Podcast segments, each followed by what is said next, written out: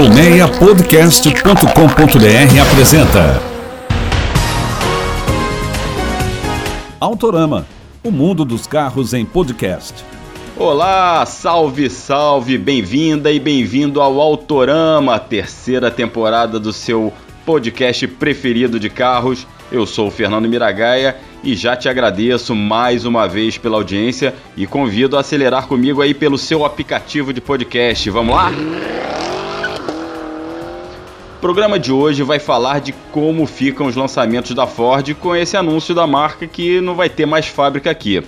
Em especial sobre a picape Maverick que já começou a ser feita no México. Eu adianto também quais marcas chinesas podem chegar aqui no vácuo desse fechamento da fábrica da Ford.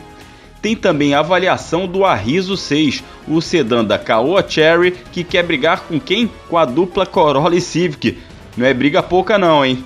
No momento KBB, o SUV compacto que menos desvalorizou em 2020. E no quadro retrovisor, não tinha como a gente não falar do EcoSport, que está se despedindo, né? E não esqueça de se inscrever nos canais do Autorama. Nosso podcast está lá no Spotify, na Apple Podcasts e em diversas plataformas como Google Podcasts e Castbox. É importante que você se inscreva nos nossos canais, baixe os episódios e olha, compartilhe com os amigos. Também nos siga no Instagram, no Facebook, no Twitter e lá no nosso canal do Telegram. Se inscreva que é gratuito.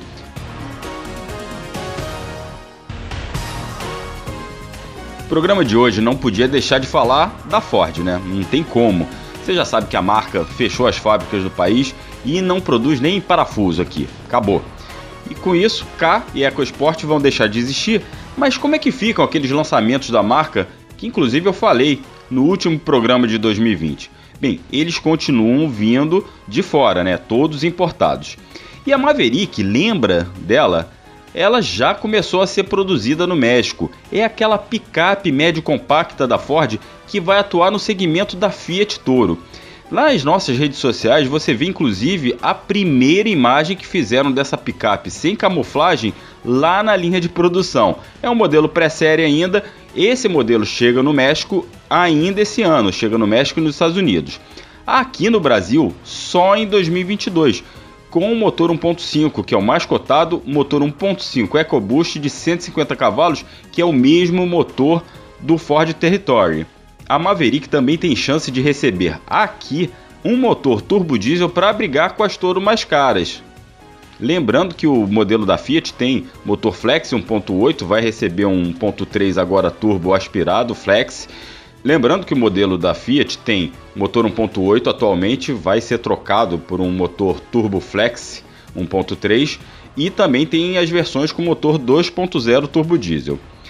Ah, e como é que ficam aqueles outros lançamentos da Ford para esse ano? Tudo confirmado, tá? SUV Bronco Sport, a Ranger na versão Black, o Mustang Mach-1 e a nova linha de veículos comerciais Transit. Tudo, claro, mantido e confirmado, mas tudo importado, né? A Ford agora é uma importadora, basicamente. Só que você sabia que já tem chinês de olho grande nas fábricas da Ford? Trocadilho infame, né? Chinês, olho grande. Só falta falar que negócio da China, barbaridade. Desculpa, vamos lá. Eu apurei com fontes do mercado que novas marcas chinesas podem estrear já esse ano no Brasil. E essas unidades abandonadas aí pela Ford, faz fábricas de Camaçari, Taubaté e Horizonte, onde fazia troller, cairiam como uma luva para essas operações dessas marcas. Quem está mais perto de pegar a fábrica lá de Camaçari, na Bahia, é a Great Wall. Para quem não sabe, gente, a Great Wall é um dos maiores fabricantes de SUVs e picapes da China. Ela é gigante, como o próprio nome diz, né? Grande muralha. E por que, que ela está na frente das outras marcas? Porque a marca já iniciou um processo de representação aqui, já está montando escritório, selecionando pessoal e já patenteou alguns veículos também. E se a Great Wall vier mesmo, os primeiros carros mais cotados para serem lançados aqui são o Aval H7. É um utilitário esportivo de porte médio, brigaria ali com o Jeep Compass. Outro modelo é a picape Série P, que já tem inclusive registro no INPI e é uma picape média, ali para o segmento de Toyota Hilux, Chevrolet S10 e Ford Ranger. Tem também outro SUV, os caras não são bobos nem nada, né? Que é o H2. É um SUV menor, compacto, concorreria ali na base da categoria Volkswagen Nivus, Renault Duster, Nissan Kicks, Jeep Renegade, por aí vai. A Great Wall está na frente nessa corrida, mas olha, tem pelo menos outras três empresas de olho aqui no inventário da Ford: GAC Motor, Chang'an e a Guile. Xangan e Guile já estiveram aqui no Brasil, a Guile mais recentemente com aquele carrinho Pan do GC2 que ficou só um ano aqui, né? E poderiam voltar também nesse rastro aí das fábricas da Ford. E quem pode entrar de acionista com esses caras aí é o grupo Caoa, isso mesmo, a empresa que fabrica modelos da Chery, da Hyundai aqui no Brasil, representa a Subaru, ela pode intermediar a vinda de algumas dessas marcas aí. Lembrando que a Caoa em 2017 comprou 50% das operações da Chery e praticamente transformou a marca, né? Por falar em Caoa Sherry, bem, você sabe que o Toyota Corolla domina o segmento de sedãs médios, né? Não tem para ninguém. Foram mais de 41 mil emplacamentos em um ano de retração de vendas. Praticamente vendeu o dobro do Honda Civic, seu maior rival. E nessa categoria, quem se meteu aí no último ano foi o Caoa Cherry Arizo 6. Mas será que ele tem condições de encarar a dupla Japa? Eu dirigi o Arriso 6 por mais de uma semana e cerca de uns 400 quilômetros. Vou te falar, peitar Corolla Civic é difícil, para qualquer modelo, mas ele pode ser uma boa terceira via e eu vou explicar agora. O grupo Caoa, para começar, fez a lição de casa, direitinho. Esse Arriso 6, lançado no finzinho de julho de 2020, produzido em Jacareí, no estado de São Paulo, você percebe que ele tem um capricho. É, ele tem um acabamento bem cuidado. A gente entra no carro e, bem, a gente é chato para começar, né? Quando a gente avalia carro, a gente é chato. Ainda mais marca chinesa, fica vendo todos os mínimos detalhes. E você vê já de cara que painel, revestimento das portas, tem fechamentos corretos, tem aquelas frestas absurdas, né? Não uniformes, os encaixes da peça são certinhos e até a porta tem aquele som de abafado quando você bate, que é um sinal de boa vedação e de bons materiais usados. A posição de dirigir do Arriso 6 é bem meio termo, não é nem muito alta nem muito baixa, mas aqui tem uma falha grave. O volante não tem ajuste de profundidade, só de altura. Todo mundo nesse segmento já oferece um ajuste de profundidade que te ajuda bastante a encontrar a melhor posição de dirigir. Desempenho do carro segue a receita japonesa do Corolla Civic que a gente falou. Se acelera, o carro evolui bem, desenvolve bem, sem qualquer pegada mais esportiva, tá? Mas você percebe que o motor 1.5 turbo é discretamente mais esperto que o dos seus rivais. São 150 cavalos com etanol, né? Menos que os 177 cavalos do Corolla. Só que ele tem uma boa força em baixos giros, como reza a regra de qualquer motor turbinado. Isso significa que o ponteiro do contagiro está lá, marcando abaixo de 2.000 rotações, você vai pisar e vai ter uma resposta imediata. Isso é muito bom para fazer ultrapassagem na estrada ou pegar aquele trecho de subida, porque você tem força na maior parte do tempo. Nessas situações, o Arriso 6 não fica morcegando, não fica é, botando a língua para fora, como a gente diz, né, demorando a responder. Ele também é auxiliado pelo câmbio automático do tipo CVT, que é bastante ágil nas respostas. Mas é bom salientar que o desempenho, acima de tudo, preza pelo conforto, que é regra básica nesse segmento de sedãs médios. E se você quer participar desse segmento, você tem que seguir essa vibe. O rodar tem que ser suave, macio, como é no Arriso 6. Quase não se ouve barulho de motor e de pneus na cabine, de vento. E esse câmbio automático, olha, tem um comportamento típico de CVT, sem trancos. É bem suave, bem ágil, bem macio. Ele tem até nove marchas simuladas que você pode trocar ali na alavanca do câmbio. A nona é uma espécie de overdrive para dar uma aliviada no consumo. E nisso o Arriso 6 ó, foi bem legal. Na minha avaliação, fez média de 11,4 km por litro na cidade e na estrada superou os 14 km por litro, sempre com gasolina. Foi melhor do que nos testes, inclusive, do Inmetro, que apontam um consumo urbano de 11 km por litro e rodoviário de 13,3 km por litro. É um carro que não, não é o supra-sumo da economia, mas é bem eficiente. Falei que rodar é confortável, mas como é que fica conforto e espaço em si? Nisso o Arriso perde e ganha, o Arriso 6 perde e ganha.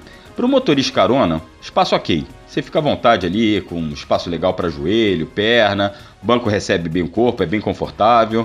Agora, atrás, para quem está acostumado com sedã médio, é que o bicho pega. Por quê? O Arriso 6 usa a mesma base do Arriso 5, que é o sedã da Caoa Cherry, que briga ali com os compactos. Volkswagen Virtus, Toyota Yaris Sedan, Nissan Versa, Fiat Cronos. Mas ele mantém, o Arriso 6 mantém os mesmos 2,65 metros e 65 centímetros de entre-eixos do irmão mais barato. E isso se reflete no espaço, principalmente traseiro. Não que seja apertado, mas olha, tenho 1,73m de altura. Fiquei com os joelhos bastante rentes ao banco dianteiro e quase raspei a cabeça no teto. Só para efeito de comparação, todos os rivais do Arriso 6, Corolla, Civic e até o Kia Cerato, Chevrolet Cruze, tem pelo menos 2,70 metros de entre-eixos.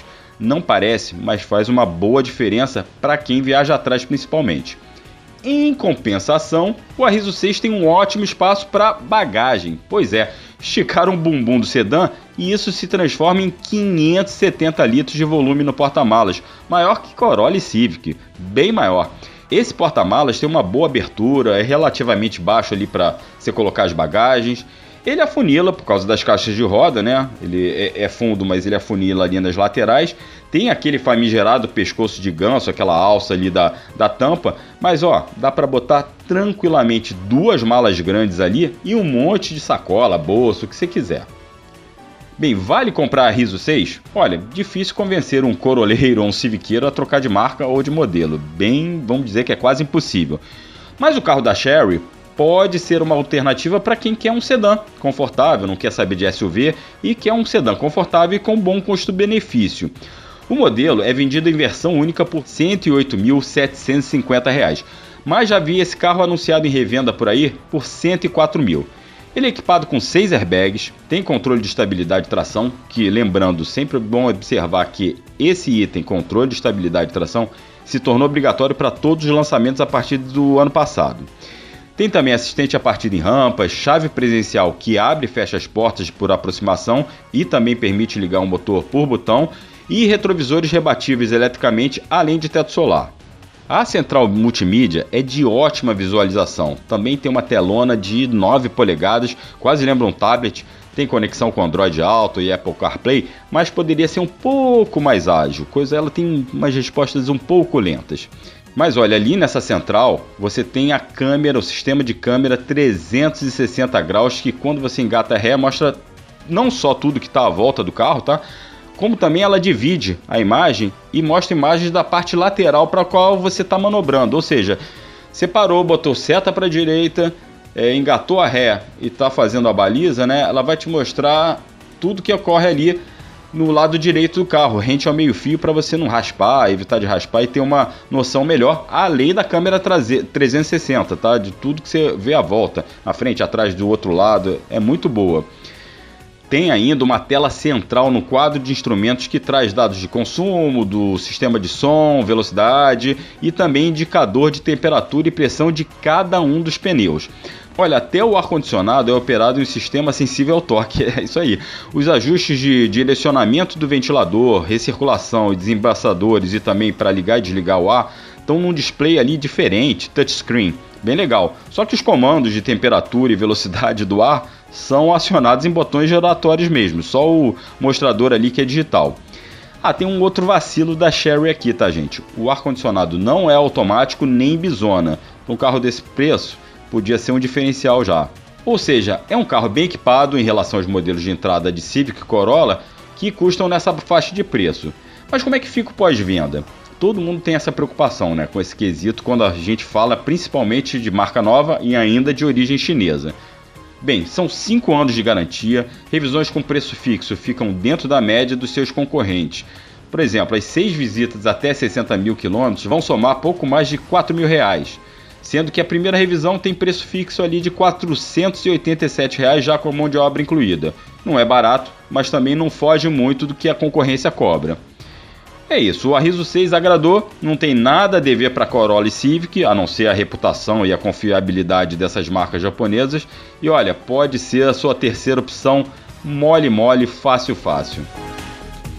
Falei pouco de SUV hoje, né? Calma, que o primeiro momento KBB de 2021 não poderia ser sobre outro tema que não fosse utilitário esportivo. Pois é, a KBB Brasil fez um levantamento para o Autorama e para o site Autopapo com os SUVs até 150 mil reais que menos desvalorizaram em 2020. E olha, você vai se surpreender com o ganhador. Senta aí para você não tomar um susto. Conta aí, Hector. Fala, Mira! Antes de mais nada, eu já queria registrar aqui o meu feliz 2021 para você e para os ouvintes do Autorama, já que essa é a nossa primeira participação do ano aqui com vocês. E para essa primeira participação, eu quero trazer os últimos dados sobre desvalorização de SUVs que nós extraímos aqui na KBB em relação a 2020. Nós fizemos uma lista dos SUVs compactos que menos desvalorizaram no ano passado, considerando apenas carros com ano modelo 2020 e comparando o preço 0 km KBB de janeiro de 2020 com os respectivos preços de revendedor KBB, que é o preço de loja, né, quando seminovo, de dezembro de 2020. Portanto, 12 meses completos. Com esse recorte, o SUV compacto que apareceu no topo como menos desvalorizado, na verdade se valorizou. Estou falando do elétrico Jaque IEV40 que subiu 1,49% o seu preço nesse período analisado. Agora, sobre os modelos mais vendidos, o Volkswagen T-Cross teve o seu preço praticamente estagnado, porque desvalorizou só 0,61% nesse ano.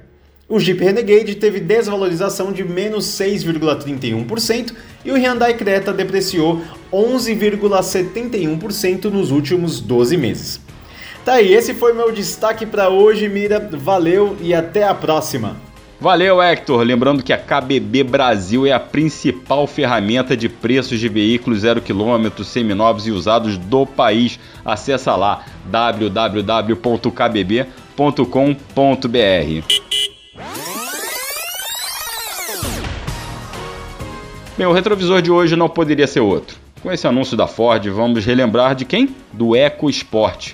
Tudo bem, o carro ainda está sendo vendido a estoque, mas olha, a gente tem que relembrar esse carro que vai se tornar agora um carro fora de linha. Bem, foi o carro que inaugurou um segmento e mudou o rumo da Ford aqui no Brasil, pelo menos por um tempo. Bem, vamos voltar no tempo comigo um pouquinho. Vamos lá para o finzinho dos anos 1990. Olha, a Ford saiu mal da Autolatina, perdeu participação de mercado. Para você ter ideia, era a quarta colocada, ela entrou como segunda colocada na Autolatina lá no fim dos anos 80 e saiu em 96 como a quarta colocada e 10% de participação só de mercado. E tinha que se virar com modelos importados naquela época, só fazia aqui no Brasil praticamente o Fiesta de segunda geração. Os utilitários esportivos já rondavam o país, todos importados, né? E as pesquisas de mercado com esses clientes de SUVs apontavam que os caras que compravam esses carros não utilizavam para trilha, nem usavam tração 4x4. Era coisa de 95% dos clientes jamais tinha engatado a tração integral no SUV. Dizem que um alto executivo da Ford Brasil na época rascunhou em um guardanapo de papel, fez um desenho lá de um jipinho pequeno e quadradinho para ser o próximo lançamento da marca no país. É.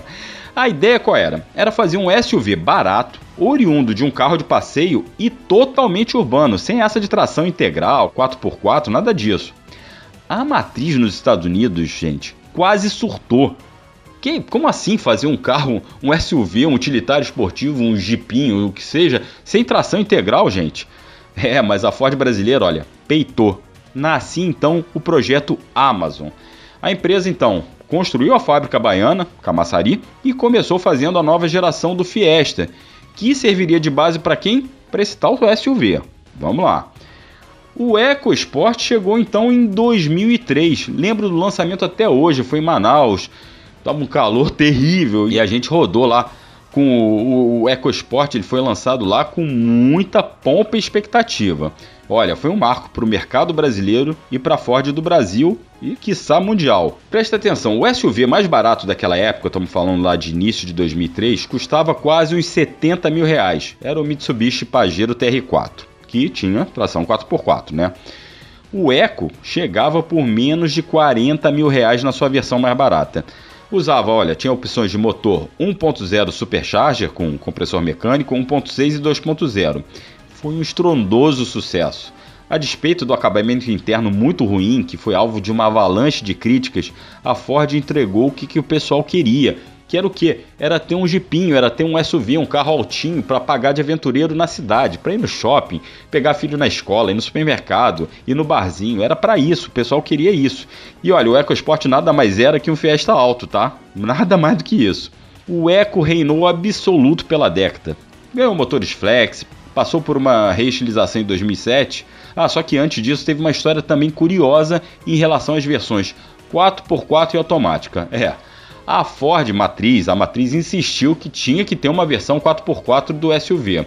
A Ford Brasil falou, gente, vamos botar o automático primeiro, vamos deixar o 4x4 para depois. Não, vamos lá. Bem, aí a Ford Brasil, quem pensou? A filial, pô, já peitamos caras, já conseguimos emplacar isso aí, vamos deixar, vamos fazer esse 4x4 aí. Fizeram, vendeu pouquíssimo.